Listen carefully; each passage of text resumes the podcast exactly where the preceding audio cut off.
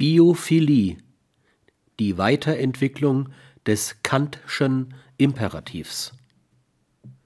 Die Ethik der Biophilie allein gilt stets und unbedingt.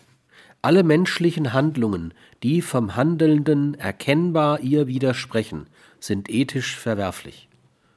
Kant formulierte 1785 in seiner Schrift Grundlegung zur Metaphysik der Sitten die Selbstzwecklichkeit des Menschen. Handle so, dass du die Menschheit sowohl in deiner Person wie auch in der Person eines jeden anderen jederzeit zugleich als Zweck, niemals bloß als Mittel brauchst. Die Beachtung dieses Postulats schließt jede Verzweckung des Menschen und seines Lebens aus. Es sichert die Würde jedes einzelnen Menschen. Menschen dürfen niemals zu einem reinen Mittel gemacht werden, um irgendein Ziel, und möge es auch noch so hehr sein, zu erreichen.